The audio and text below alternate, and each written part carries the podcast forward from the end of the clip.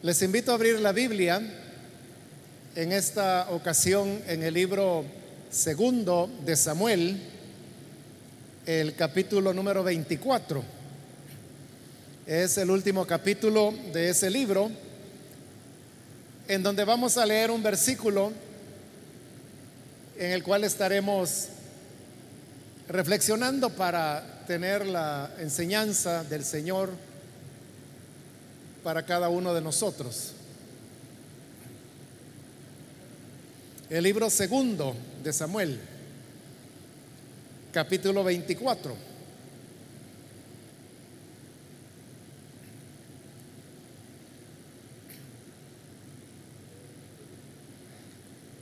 Bien, dice la palabra de Dios, el libro segundo de Samuel, capítulo 24, versículo 10. Entonces le remordió a David la conciencia por haber realizado este censo militar. Y le dijo al Señor, he cometido un pecado muy grande, he actuado como un necio. Yo te ruego, Señor, que perdones la maldad de tu siervo. Solamente eso leemos, pueden tomar sus asientos, por favor, hermanos.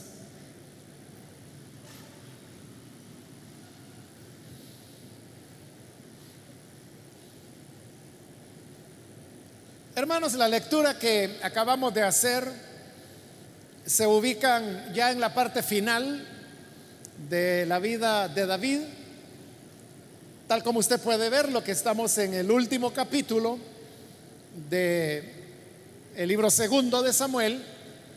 Y aunque todavía eh, el primer capítulo del libro de los reyes, que es el siguiente libro, todavía nos habla de David, la verdad es que aquí estamos ya en, en la etapa final cuando él ya era un anciano y que él mismo estaba consciente de que su vida habría de terminar pronto. La vida de David había sido larga por un, por un lado y por el otro había sido una vida bastante agitada, si se podría usar esa palabra ya que desde su adolescencia, cuando él peleaba cuerpo a cuerpo con leones, con osos, para defender las ovejas de su padre, y que luego eso le permite derrotar a Goliat, él se convirtió en una celebridad en medio del pueblo y lo colocó al centro de, los principales acontecimientos que habrían de darse por las siguientes décadas, hasta llegar él a convertirse en rey y después de un largo reino, llegar a su vejez y estar en el momento cuando hoy nos encontramos en este relato. El reino de David en realidad fue un reino que, yo lo calificaría quizás como propiamente el primer rey propiamente dicho que Israel tuvo. Es cierto que Saúl fue rey antes de él, pero Saúl no hizo mayores cambios ni mayores transformaciones en la estructuración del pueblo. No hubo muchos caminos encaminados a hacer que Israel pasara de ser una nación de, clanes familiares para convertirse en un reino centralizado. O sea, yo creo que Saúl ni siquiera tuvo esa idea. Pero cuando David llega a reinar, si da estos pasos importantes, pero además de eso, eh, consolida el reino y para consolidarlo, él tiene que ir derrotando a los enemigos a su alrededor hace varias guerras y en todas ellas el Señor le da la victoria. Y ese elemento que acabo de mencionar es importante, hermanos, porque realmente desde que David era adolescente, como le dije hace un momento, y que él peleaba cuerpo a cuerpo con leones y con osos, era evidente que él estaba en desventaja. Luego huyendo de Saúl. Después como rey, pero de un reino, como le digo, que apenas estaba naciendo. Él era el que lo estaba desarrollando. Y las otras naciones con las que se enfrentaba eran reinos que tenían ya siglos y por lo tanto estaban eh, más fuertes económicamente, militarmente, pero también como acabo de decirle, el Señor en su bondad le dio a David la victoria. Todas estas victorias desde su adolescencia hasta este momento que él ya es un anciano, todas el Señor se las había dado. Y se las había dado por la fe, por la confianza que David había mostrado en él.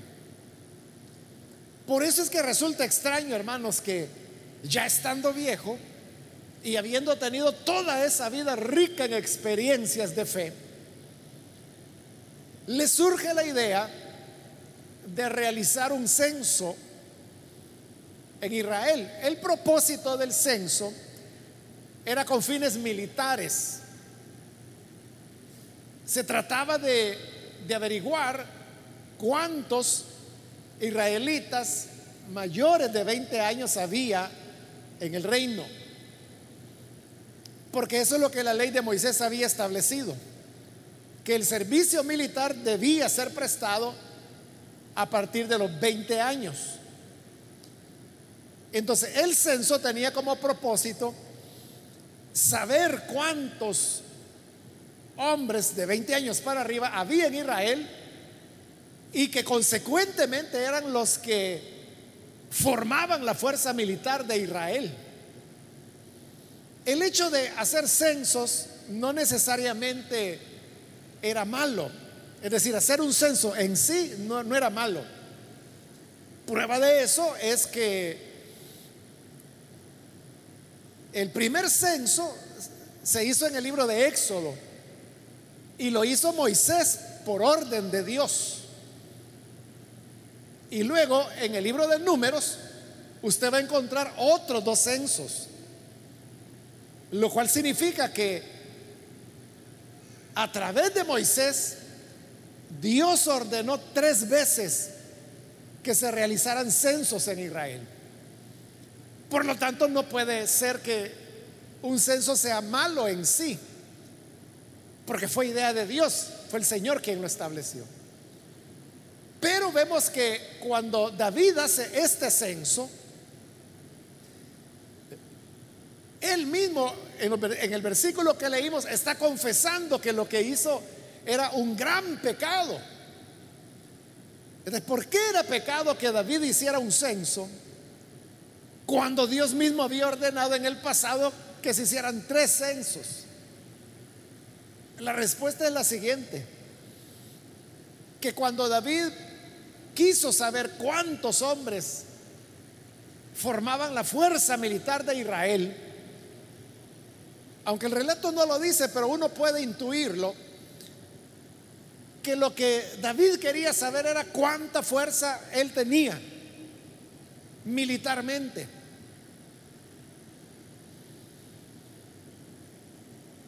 Y ahí donde viene el punto. ¿Para qué quería saber David cuál era la fuerza militar que tenía? Si toda la vida, desde que era un jovencito, él nunca había llegado a medir las cosas por las fuerzas. Recuerde la primera batalla que él tuvo contra otra persona, que fue contra Goliat. ¿Qué fue lo que le dijo a Saúl?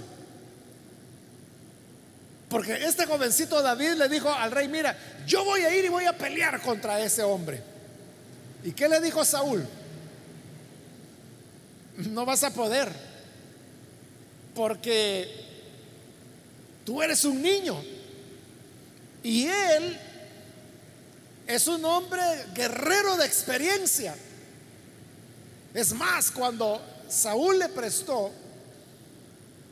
a David su armadura, dice que David ni siquiera podía caminar con ella. Y él fue muy honesto y le dijo a Saúl, mire rey, gracias por prestarme su armadura, pero no la voy a usar porque nunca aprendí a usarla. Es decir, que David no tenía ningún entrenamiento militar. Y usted sabe con qué arma David fue a pelear contra Goliat. Claro, ¿verdad? Que sí lo sabe. Él llevaba cinco piedras, su onda y su vara de pastor. Entonces realmente él no llevaba ningún armamento militar, no llevaba espada. Pero ¿por qué? Él mismo le dijo a Saúl, yo no no he practicado esto nunca, es decir, él no tenía entrenamiento militar y se iba a enfrentar contra un guerrero experimentado. Y todo esto era por lo que acabamos de decir, que el servicio militar en Israel era de los 20 años en adelante. Y David en esa época se considera que tenía como 17 años. Es decir, no tenía ni edad para que lo reclutaran. Entonces, ¿qué más evidencias de desventaja? Es lo que Saúl le dijo, te va a hacer pedazos ese hombre. Porque eres niño, tú no tienes entrenamiento, no puedes usar ni una armadura y ni siquiera una espada. Y este hombre es viejo de andar batallando, te va a hacer picadillo. Y David le dijo, no, rey,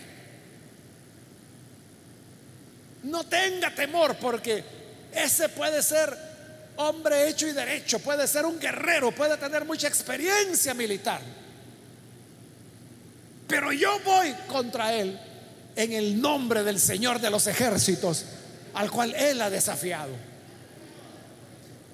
ahí lo tiene. Desde su primera batalla, David no anduvo con cosas de que voy a medir mi fuerza militar para ver la de Él. ¿Cuánto mide de altura Él? ¿Cuánto mido yo? ¿Qué tan largo es el brazo de Él? Y, el brazo mío, como en, el boxeo, ¿verdad? Que, que la longitud de los brazos es importante porque Claro, el que tiene el brazo más largo va a conectarle en la cara del otro y el otro ni lo va a alcanzar. Pero David no anduvo, hermano, pensando nada de eso. Como le dijo a Saúl, confió. Y aún cuando ya iba camino a enfrentarse a Goliat, Goliat le dijo, mira, ¿qué crees que acaso soy perro? Para que vengas contra mí con piedras y palos. Y le dijo Goliat, ven, acércate niño, te voy a matar y tu cuerpo lo voy a dar de comer a las aves de los cielos. Y entonces David le dijo, tú vienes contra mí con espada y con lanza, pero yo vengo contra ti en el nombre del Señor de los ejércitos al cual has desafiado. Y usted sabe el resultado, derrotó a Goliat. Esa fue la primera batalla en su vida y todas las demás batallas. Hermanos, si el ejército de David, cuando él llegó al reino, tenía como 600 hombres, eso era todo. Así comenzó a reinar él y con esos 600 hombres comenzó a luchar con naciones que venían contra él con 18 mil, 20 mil, 25 mil soldados. Entonces, ¿qué ocurrencia es la que tiene David ahora, ya viejo, anciano, de querer saber cuántos, cuánta fuerza militar tenía, si eso nunca le había importado a él. Eso fue lo que le desagradó al Señor. Que David lo que debió haber hecho es seguir confiando, seguir teniendo fe como la había tenido toda la vida hasta su muerte. Por esa razón, hermanos, nosotros no tenemos que dormirnos. ¿Qué edad tiene usted? ¿Tiene 70, 80 años? Pudiera tener más. Estoy hablando de, edad, ¿verdad? usted podría decir, no, si yo ya estoy viejo, yo ya... Toda mi vida he sido creyente, así que yo no le voy a fallar al Señor. Con que no lo hice joven, menos lo voy a hacer viejo. No se confíe. Ahí tiene a David, si él ya tenía más de 100 años cuando esto ocurrió. Es decir, que nunca escapamos de la tentación. Nunca se va a terminar el riesgo de perder la fe o perder la confianza o de volvernos orgullosos, porque esa podría ser otra motivación de David. Porque como le he dicho, él tuvo muchos logros. Construyó un reino. Entonces, a lo mejor él quería saber cuán grande era su fuerza militar para sentirse orgulloso de lo que él había hecho. Pero igual el orgullo es contrario a la voluntad de Dios. Claramente dice la Biblia y lo dice repetidas veces que Dios resiste al soberbio, pero le da gracia al humilde. Cuando David le dijo a Joab, que era el general del ejército, le dijo, mira, quiero que vayas por todo Israel y que hagas un censo. O sea, ni Joab, Joab era un hombre de guerra, él era un, bruto, podríamos decir. Él lo que entendía era de fuerza. Él no era un hombre sensible ni intelectual, nada. Joab era una máquina de matar. Pero aunque él era así, cuando David le dijo, haz un censo, Joab le dijo, no, rey, le dijo, que Dios le dé el doble de hombres que tiene ahora, pero no los cuente. Porque Joab, siendo una máquina de matar, sabía que habiendo tenido década tras década, tras década, tras década de victorias, ¿cómo era que ahora iban a poderse a contar la fuerza militar o a medirla? Pero David insistió. Y como David era el rey, pues Joab tuvo que hacerlo. Y Joab comenzó el censo, lo hizo de mala gana. La Biblia dice que hubo regiones donde Joab ni fue porque Joab sabía que esto no le agradaba a Dios. Le tomó más de nueve meses completarlo. Y cuando ya tenía el gran total, vino delante de David y le dijo, vaya David, aquí está el resultado del censo. Aunque como le digo, lo había hecho de mala gana y habían regiones donde él no había ido a censar. Pero aún lo, que había censado que no era todo, le dijo a David, este es, esta es la suma. Tienes un millón trescientos mil hombres para ir a la guerra. Esa era una cantidad sorprendente, hermanos. Israel era un país pequeño, pero tenía un millón trescientos mil hombres que podían ir a la guerra. Era un ejército fenomenal. Fíjese que en todas las guerras que se describen en, el Antiguo Testamento, que usted sabe que son muchas, pero el ejército más grande, o más bien, el único ejército que se menciona en todo el Antiguo Testamento que tuviera más de un millón de soldados eran los, los etíopes. Y no se dice, o sea, otros tenían 100 mil, 200 mil, pero nadie sobrepasaba el millón, excepto los etíopes, como le digo. Y hoy Israel resulta que tiene un millón trescientos mil soldados. Hermanos, si eso es más que todos los ejércitos de Centroamérica sumados, que son cuatro países, ¿verdad? Que tienen ejército, pero la suma de los cuatro ejércitos centroamericanos queda pequeño al lado de lo que David tenía. esa cantidad, un millón trescientos mil, eso era como para que David se sintiera lleno, pero de orgullo ¿Y sabe qué pasó cuando David oye la cantidad? En lugar de impresionarse y decir, qué barbaridad, cuánta gente dispongo. O en lugar de decir, qué fuertes somos, ¿sabe lo que pasó? Cuando oyó la cantidad de David, Lo que pasó fue, se sintió mal, muy mal. Es lo que dice el versículo 10 que leímos. Entonces le remordió a David la conciencia por haber realizado este censo militar. Le remordió la conciencia. ¿Por qué le remordió la conciencia? Porque al saber que tenía disponibilidad de un millón trescientos mil soldados, él dijo, tenemos una fuerza fenomenal y a saber por cuánto tiempo la habían tenido y él no lo sabía, nadie lo sabía en Israel. Pero el no saber que tenían esa fuerza nunca había sido obstáculo para ganar las victorias. allí es donde él se da cuenta que ha cometido un error. Un pecado, va a decir él. Un pecado grande, dirá. Y dice que le remordió la conciencia. Quiero llamar su atención en primer lugar a eso que dice el versículo. Que le remordió la conciencia. ¿Qué es la conciencia?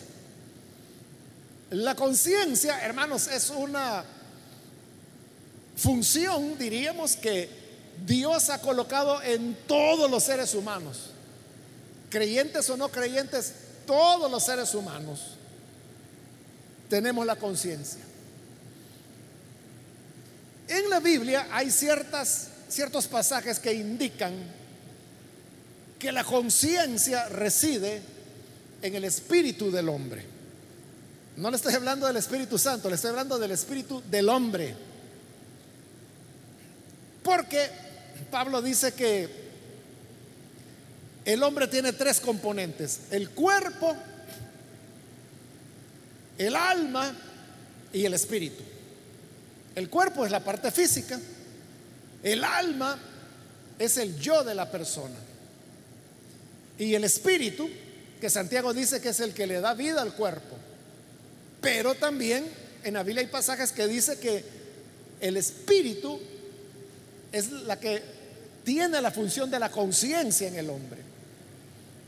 Por ejemplo, en Proverbios, la Biblia dice, antorcha del Señor es en el hombre el espíritu del hombre.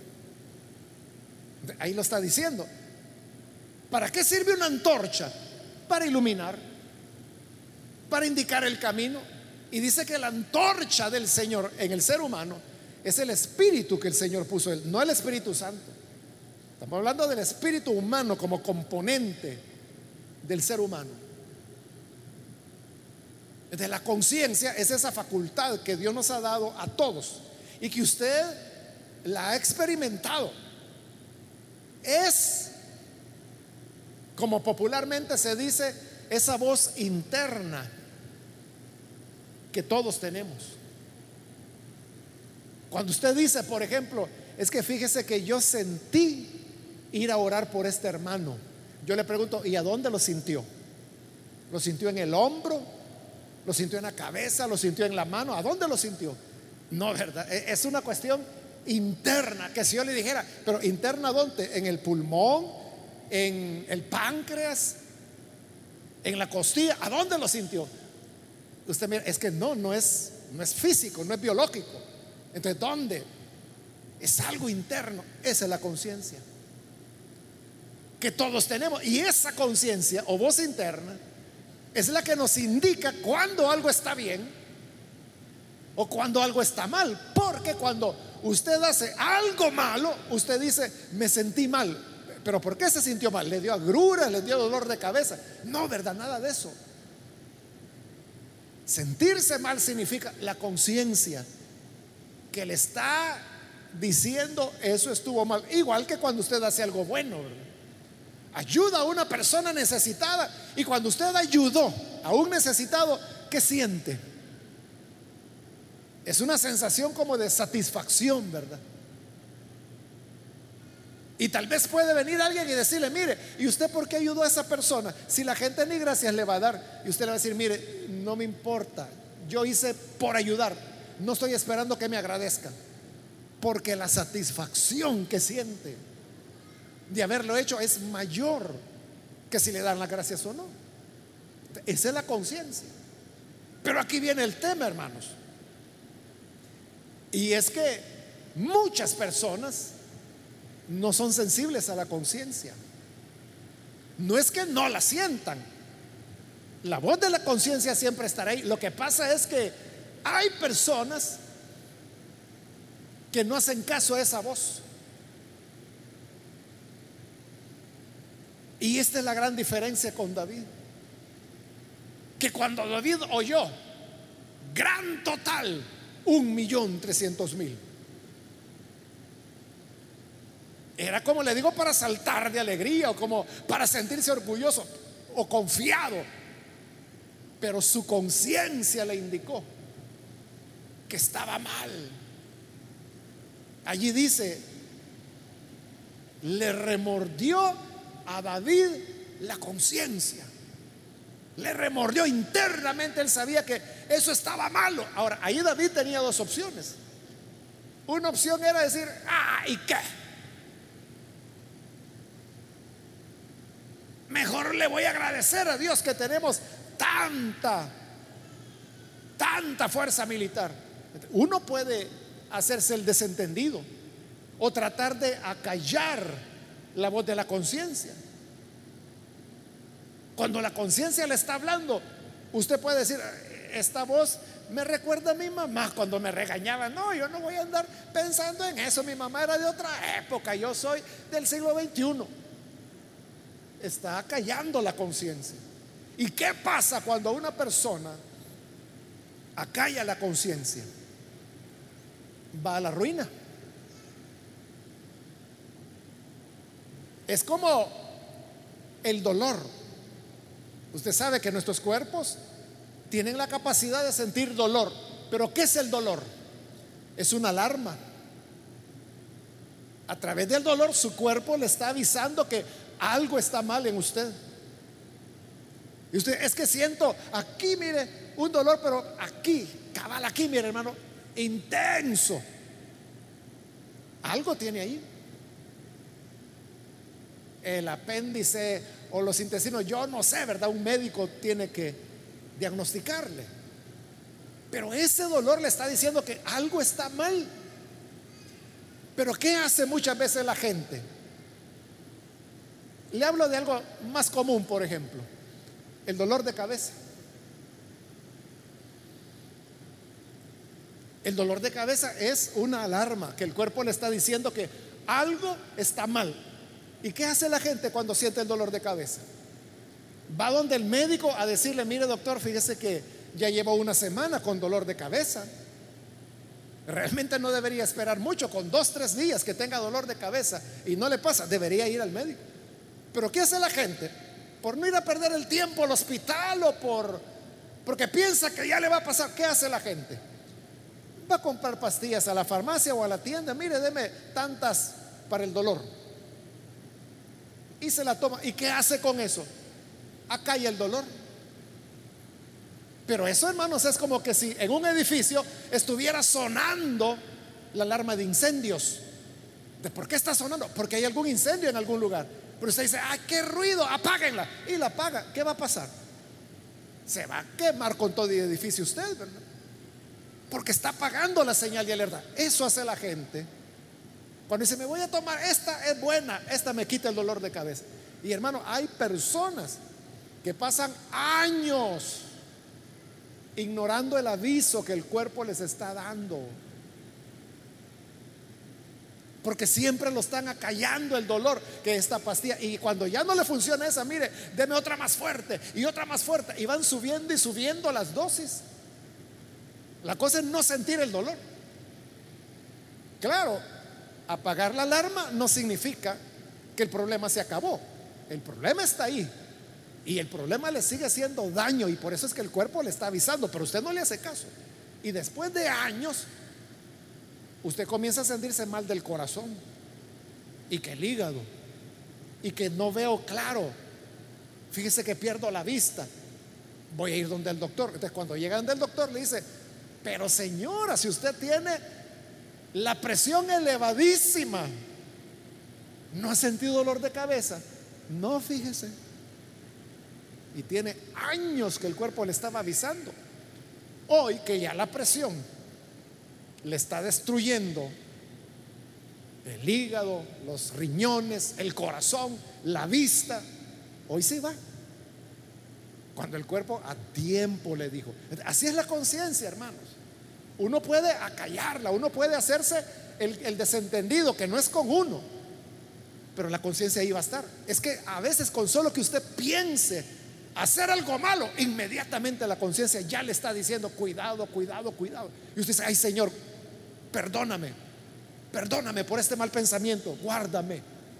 O usted dice, ay Satanás, que el Señor te reprenda. Pero la conciencia le avisó.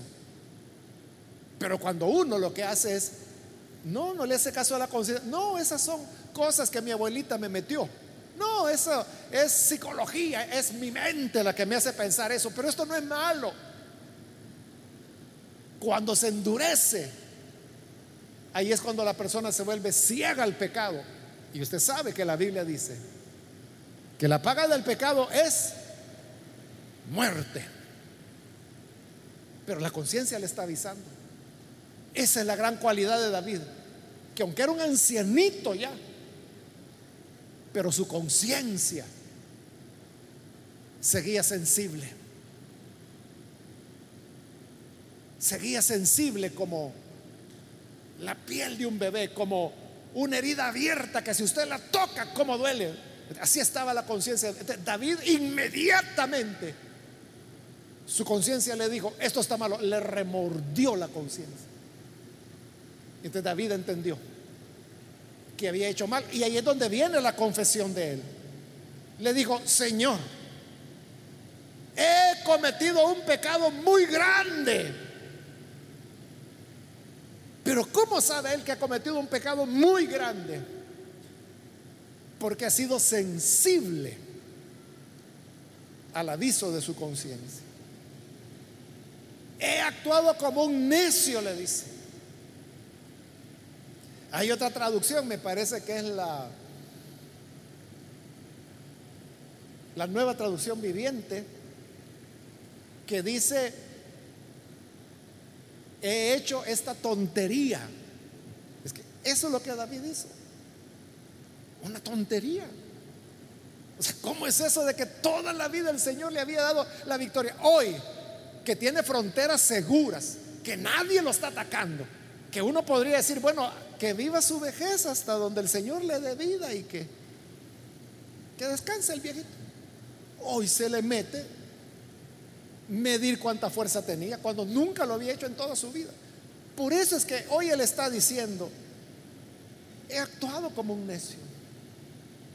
Yo te ruego, Señor, que perdones esta maldad. llega a pedir perdón, reconoce que ha cometido un gran pecado, como él dice, una tontera. Pero hoy le dice, perdóname esta maldad. Y usted sabe lo que la Biblia dice, el corazón contrito y humillado, Dios no lo desecha.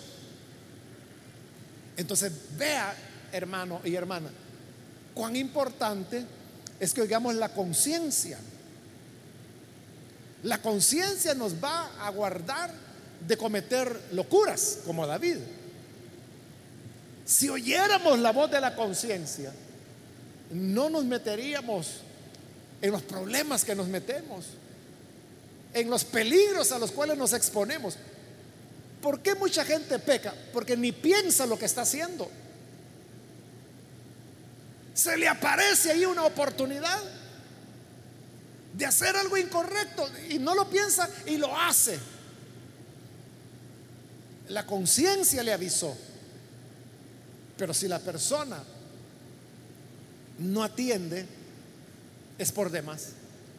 Por eso es que Juan, allá en las cartas de Juan, primera de Juan, dice él, si nuestra conciencia nos reprende, mayor que nuestra conciencia es Dios.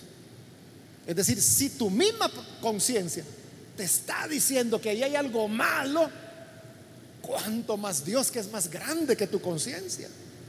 Entonces, oye la voz de tu conciencia. Pero para eso tenemos que ser sensibles sensibles a esa voz. Yo le diría que si usted está pensando hacer algo y usted no está seguro si eso es correcto o incorrecto, yo le diría con que usted se detenga un minuto y no le digo que ore, sino que solo un minuto silencio, solo para oír. Y ahí su conciencia le va a indicar. O le remuerde, y si le remuerde, más lo va a reprender Dios si sigue adelante. Pero dice Juan, si en nuestra conciencia tenemos paz, entonces también paz tenemos con Dios. Ahora, para el que es cristiano y ha nacido de nuevo, aparte de la conciencia, tiene algo más todavía, que es el Espíritu Santo. Y el Espíritu Santo entra a trabajar con la conciencia. Aún más, con que la conciencia funcione en el incrédulo, ya no se diga en el creyente que tiene el Espíritu Santo. el Espíritu toma esta palabra y le está diciendo a la conciencia del creyente, no lo hagas. Acuérdate de Jesús. Si Jesús estuviera en tu lugar, ¿haría lo que tú vas a hacer? O si ya lo hizo, la como David, ¿verdad? Que sintió la conciencia hasta después. Lo que hiciste es correcto. Que Dios nos ayude, hermanos, a estar sensibles a la conciencia y así nos vamos a guardar de cometer muchos errores. Vamos a cerrar nuestros ojos y quiero ahora invitar a las personas que todavía no han recibido al Señor Jesús como Salvador.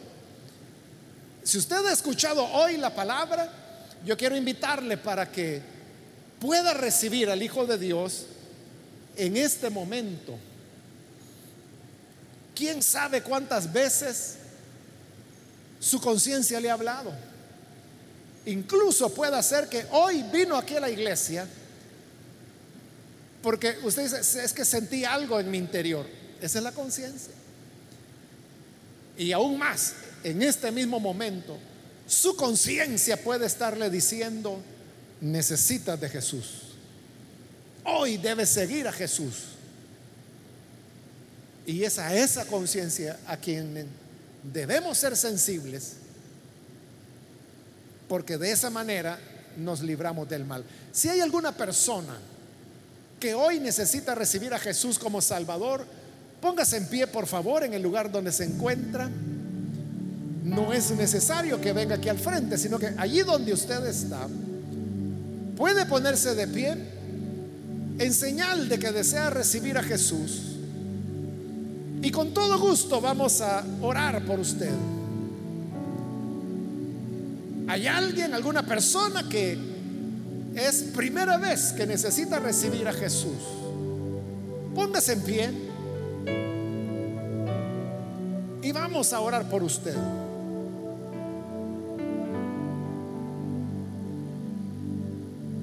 ¿Hay alguien que lo hace? ¿Hay algún amigo que hoy necesita venir a Jesús? ¿Alguna amiga que necesita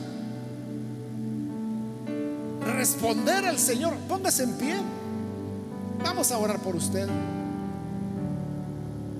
Le animo para que lo haga en este momento. ¿Hay alguna persona? También quiero invitar si hay hermanos que se han alejado del Señor y necesitan reconciliarse. Póngase en pie también por usted. ¿Alguna persona, algún hermano o hermana que quizás usted no quiso oír a su conciencia? Su conciencia le advirtió, pero siguió adelante usted, no quiso oír pero siempre hay perdón. Y por eso es que hoy el Señor le está llamando. ¿Qué debe hacer? Lo mismo que David hizo. Ten misericordia de mí, perdona mi pecado. Y eso es lo que queremos hacer, orar por usted. ¿Quiere reconciliarse con el Señor? Póngase en pie. O si es primera vez que recibe a Jesús, póngase en pie también. Voy a terminar la invitación en este momento, pero si hay alguien que necesita venir a Jesús, hago la última invitación. Póngase en pie en este momento para que podamos orar por usted.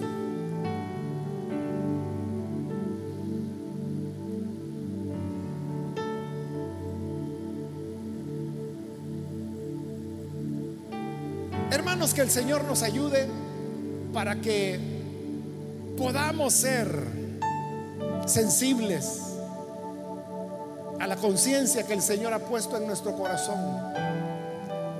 Porque eso es lo que nos permite llevar la suficiente sensibilidad como para ser librados del mal. Oremos al Señor.